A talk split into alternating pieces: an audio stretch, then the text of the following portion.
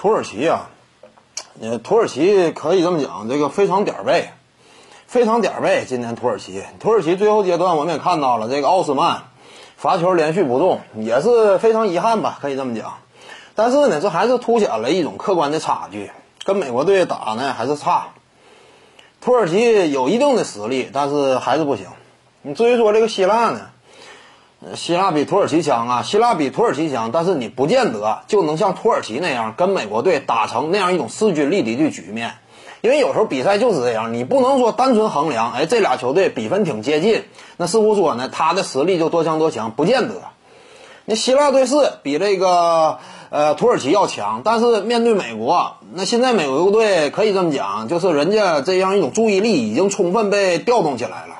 之前热身赛当中输给澳大利亚，可能说呢那会儿还是仍然心存侥幸心理，呃，认为呢这如何如何。但是现在毕竟是在正式比赛当中，上一场他差点输给这个土耳其嘛，所以现在的美国队精气神已经彻底被调动起来了。你要说这个希腊队打美国的话，我认为不行。那这个也是今天的重点比赛，但是我感觉希腊打美国那真是不行。呃，非常有可能呢，美国队能够领先希腊二十来分。非常有可能，啊，希腊，你至于说这个之前呢，字母哥表现不错，是，啊，砍下二十多分，但是呢，你也得看对手是谁呀？对手跟这个他本身球队实力有差距的话，那他当然行了。